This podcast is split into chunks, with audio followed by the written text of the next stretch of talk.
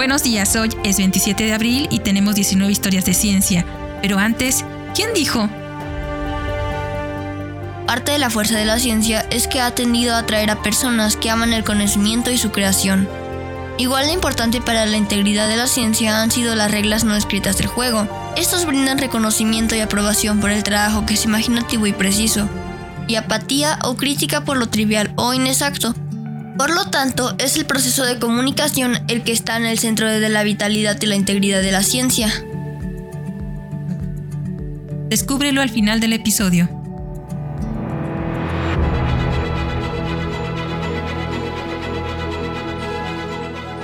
Historia de ciencia número 1. Fecha desconocida. Hildegarda von Bingen. Hildegarda von Bingen fue una pensadora germánica y es probablemente la escritora más prolífica de la Edad Media.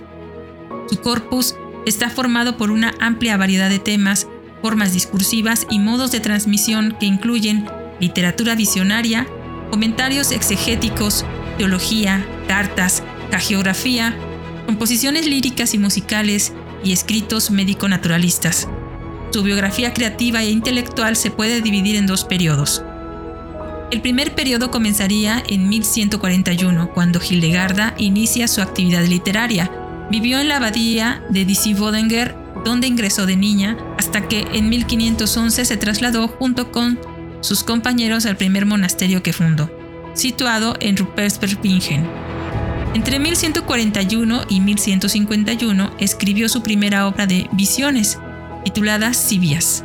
Inmediatamente después inició una prolífica y variada actividad creativa e intelectual, que se compone de piezas como el drama musical Ordo Virtutum, una compilación de 75 piezas musicales con el título de Sinfonía Harmoniae Celestium Revolution, sus escritos sobre medicina, Liber Subtitulatum y las Literae Ignota, un alfabeto desconocido con el que hizo una lengua ignota, construida sobre más de mil palabras.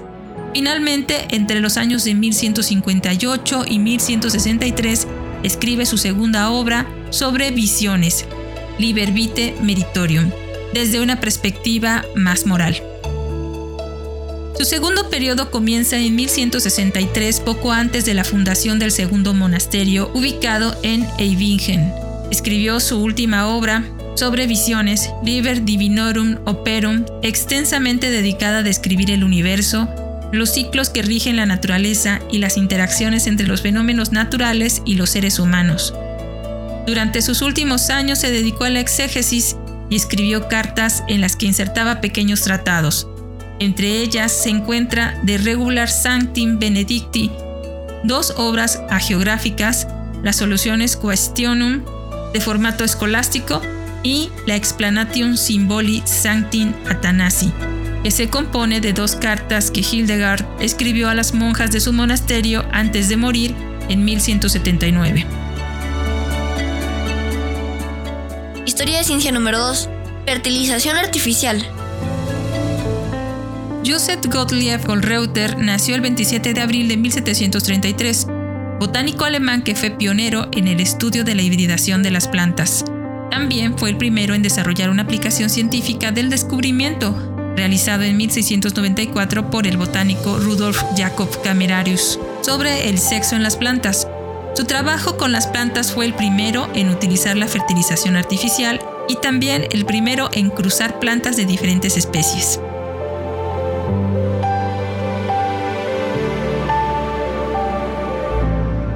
Historia de ciencia número 3. Código Morse. Samuel Finlay Bresse Morse nació un 27 de abril de 1791. Un artista e inventor estadounidense muy famoso por desarrollar el código Morse en 1838 y perfeccionar de forma independiente un telégrafo eléctrico entre 1832 y 1835. Pasó la primera parte de su vida como retratista y no se dedicaba a la ciencia hasta 1832 cuando cumplió 40 años. En una ocasión regresaba de América de una gira por Europa cuando conoció a Charles Jackson en el barco, quien lo inspiró sobre los electroimanes recién descubiertos. A partir de ese momento, Morse trabajó para desarrollar aparatos de comunicaciones eléctricas.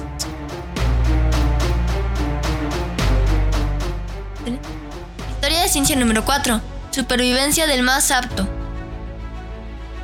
Herbert Spencer nació el 27 de abril de 1820 sociólogo y filósofo inglés que fue uno de los primeros seguidores de la teoría de la evolución. Consideraba a la sociedad como un organismo que estaba evolucionando desde un estado primitivo simple a una forma heterogénea, compleja, de acuerdo con los diseños de una fuerza absolutamente desconocida o incognoscible. De manera similar, el conocimiento se desarrolló a partir de una masa indiferenciada en varias ciencias separadas. Formulando sus ideas independientemente de Darwin, Spencer acuñó la frase supervivencia del más apto, ya en 1852.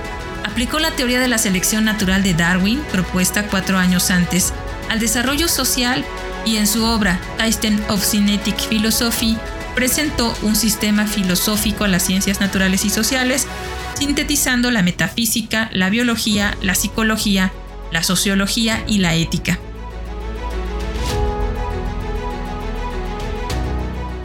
Teoría de ciencia número 5. Pueblo Chukchi. Vladimir Germanovich Bogoraz nació el 27 de abril de 1867, antropólogo ruso cuyo estudio del pueblo Chukchi del noreste de Siberia se encuentra entre las obras clásicas de la etnografía. Publicó gramáticas, un diccionario, libros de texto para niños Chukchi, colección de folclore, estudios etnográficos e historias y una novela sobre los Chukchi.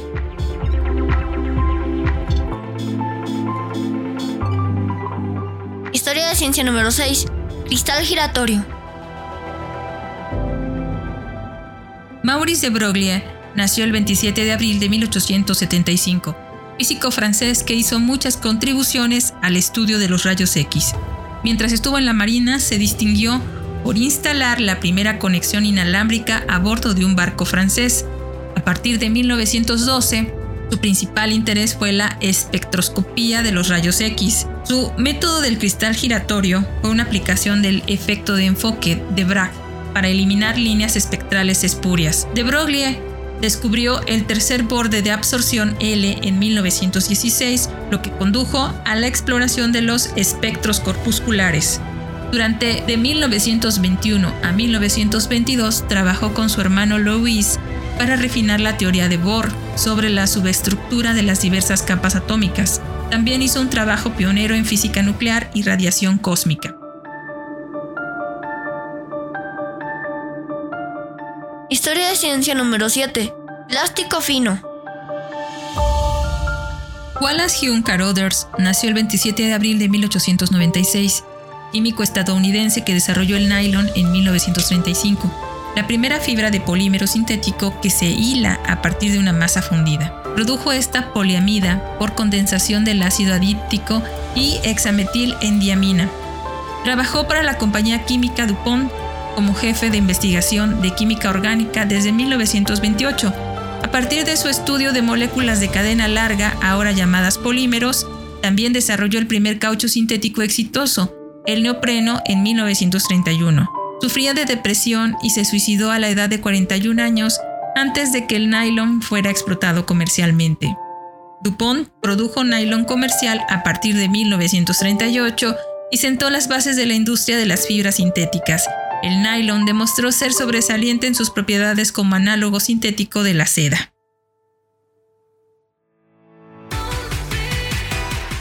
Historia de ciencia número 8. Encefalinas. Walter Kosterlitz nació el 27 de abril de 1903 farmacólogo británico nacido en Alemania, que ya se había jubilado de la Universidad de Aberdeen, Escocia, cuando descubrió en 1975, junto con John Hughes, las encefalinas, dos potentes opiáceos naturales en el cerebro. En Kenfin fue el primer opioide conocido producido por el cuerpo humano. Esta sustancia similar a un opiáceo fue producida por el cerebro en respuesta a la percepción del dolor. El descubrimiento de Kosterlitz iluminó el papel del cerebro en la modulación del dolor y tuvo implicaciones clínicas directas.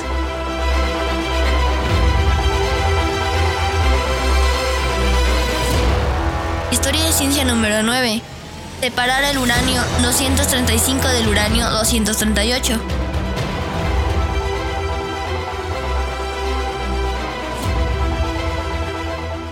Philip Hauge Abelson nació el 27 de abril de 1913, químico físico estadounidense que propuso el proceso de difusión de gas para separar el uranio 235 del uranio 238, proceso que fue esencial para el desarrollo de la bomba atómica. En colaboración con el físico estadounidense Edwin Macmillan, descubrió un nuevo elemento, más tarde se llamaría Neptunio, producido por la irradiación del uranio con neutrones. Al final de la Segunda Guerra Mundial, su informe sobre la viabilidad de construir un submarino de propulsión nuclear dio origen al programa estadounidense en ese campo. En 1946, Abelson regresó a Carnegie Institution y fue el primero en la utilización de isótopos radioactivos. Como director del laboratorio de geofísica en ese instituto, encontró aminoácidos en fósiles y ácidos grasos en rocas de más de mil millones de años de antigüedad.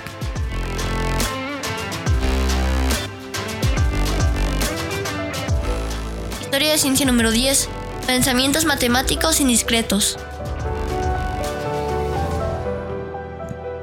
Giancarlo Rota nació el 27 de abril de 1932, matemático y filósofo italo-estadounidense, que pasó la mayor parte de su carrera en el Instituto Tecnológico de Massachusetts, donde trabajó en combinatoria, análisis funcional, teoría de la probabilidad y fenomenología.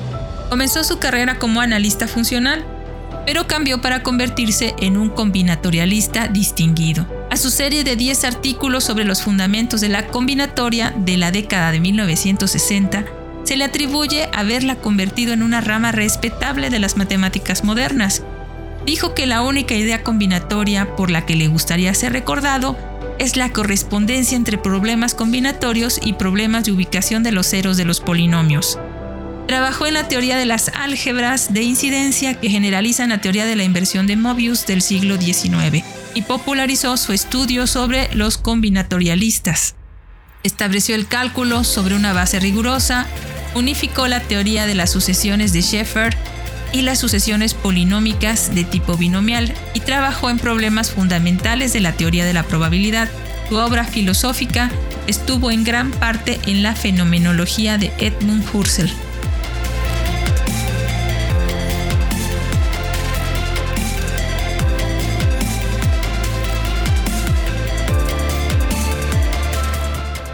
Ciencia número 11.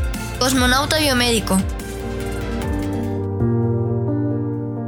Valery Vladimirovich Polyakov nació el 27 de abril de 1942, cosmonauta y médico ruso que estableció el récord de la estancia continua más larga en el espacio, de 438 días, iniciando el 8 de enero de 1994 y finalizando el 22 de mayo de 1995, a bordo de la Estación Espacial Rusa Mir con una estadía anterior de 241 días en Mir, el 29 de agosto de 1988 al 27 de abril de 1989, también ostenta el récord de su residencia espacial acumulada de 679 días.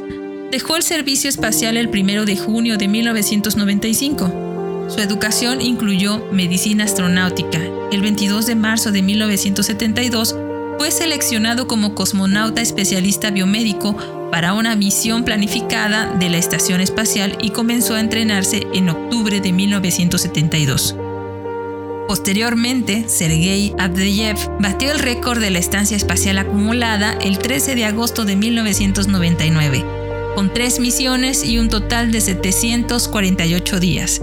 Y luego, el 16 de agosto del 2005, Sergei, pero esta vez Krikalev, completó seis misiones con un total de 803 días.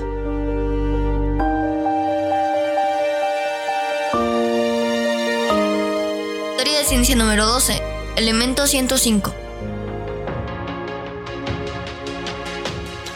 Un día como hoy de 1970, la síntesis del elemento 105 mediante la fusión de núcleos de californio y nitrógeno fue informada en la reunión de la Sociedad Estadounidense de Física en Washington, D.C. por Albert Hjorso, del Laboratorio de Radiación Lawrence en Berkeley. El elemento artificial tenía una masa atómica de 260 y una vida media de aproximadamente 1.6 segundos. Se propuso el nombre de Hanium por el difunto Otto Hahn, pero la Unión Internacional de Química Pura y Aplicada decidió que se llamaría Dubnio y reconoció la afirmación anterior del descubrimiento en 1968 por el equipo dirigido por Georgy Flerov en el Instituto Conjunto Ruso de Investigación Nuclear que bombardeó Americio con neón. Historia de ciencia número 13. Neuronas de palomas mensajeras. Un día como hoy del 2012, se publica en la revista Science que se han identificado 53 neuronas clave en el cerebro de las palomas mensajeras que podrían explicar cómo navegan estas aves utilizando el campo magnético de la Tierra.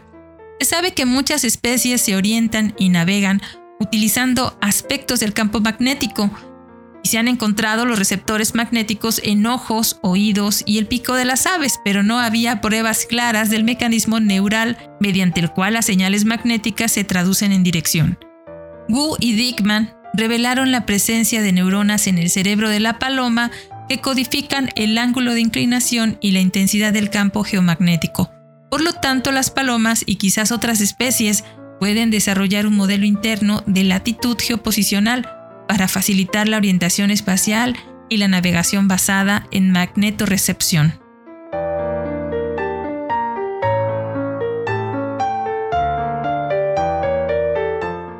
Teoría de ciencia número 14. Energía eléctrica de fusión nuclear. Un día como hoy del 2013 se aprueba el diseño de un componente crucial del reactor del proyecto de fusión nuclear ITER, que se encuentra en construcción en Cardache, Francia, y se espera que comience a generar energía de fusión a partir de este año.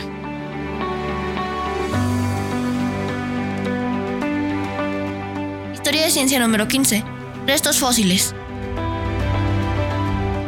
El 27 de abril del 2015, un grupo de investigación descubrió los hallazgos más importantes de la arqueología dental, 47 dientes en una cueva en el sur de China, identificados como pertenecientes al Homo sapiens. Estos dientes proporcionaron evidencia de que nuestra especie llegó a Asia mucho antes de lo que se pensaba anteriormente, hace entre 80 y 120 mil años. Otro grupo de investigación estudió las bacterias de la placa antigua para comprender la migración entre las islas polinesias y realizaron análisis químicos en los dientes para observar los isótopos de estroncio que provienen de las aguas subterráneas y quedan atrapados en el esmalte. Si el estroncio cambia entre el primer y el segundo molar de un individuo, esto sugiere una migración de un lugar a otro en su etapa de desarrollo. Como puedes apreciar, hay mucho que se puede saber a partir de los dientes.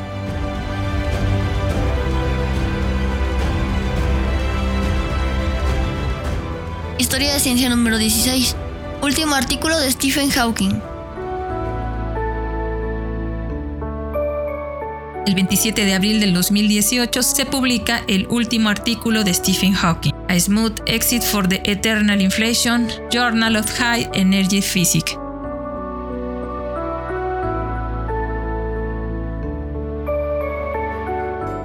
Historia de ciencia número 17.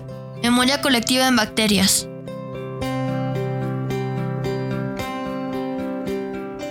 Un día como hoy del 2020, en la revista Science Daily, se publica que los colectivos de las bacterias tienen una forma de memoria de trabajo colectiva basada en el potencial de membrana. Cuando arrojaron luz sobre una biopelícula de bacterias, las impresiones ópticas duraron horas después del estímulo inicial, ya que las células expuestas a la luz respondieron de manera diferente a las oscilaciones en los potenciales de membrana debido a los cambios en sus canales de potasio.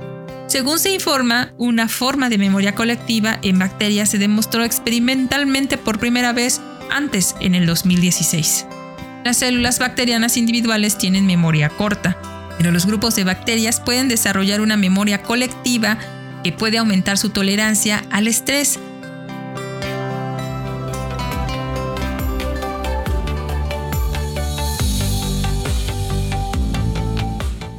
Historia de ciencia número 18 plantas modificadas para ser bioluminiscentes. Un día como hoy del 2020, en la revista Nature Biotechnologies, se informa que han logrado plantas modificadas genéticamente para que brillen mucho más de lo que antes era posible mediante la inserción de genes del hongo bioluminiscente Neonotophanus nambi. El brillo es autosostenido, funciona convirtiendo el ácido cafeico de las plantas en luciferina, y a diferencia de los genes de bioluminiscencia bacterianos utilizados anteriormente, tiene una salida de luz alta que es visible a simple vista. Historia de ciencia número 19. Hoy, 1431b. Un Júpiter ultracaliente. En el 2021 se informa del descubrimiento de TOI 1431b, un planeta parecido a Júpiter, pero un Júpiter ultracaliente con una temperatura en el lado diurno de alrededor de 3000 grados Kelvin, unos 2700 grados centígrados, lo que lo convierte en uno de los exoplanetas más calientes encontrados hasta la fecha. Esto fue todo por hoy. Pero antes de despedirnos fue Philip Abelson quien dijo, Parte de la fuerza de la ciencia es que ha tendido a atraer a personas que aman el conocimiento y su creación. Igual de importante para la integridad de la ciencia han sido las reglas no escritas del juego. Estos brindan reconocimiento y aprobación por el trabajo que es imaginativo y preciso, y apatía o crítica por lo trivial o inexacto, por lo tanto, es el proceso de comunicación el que está en el centro de la vitalidad y la integridad de la ciencia.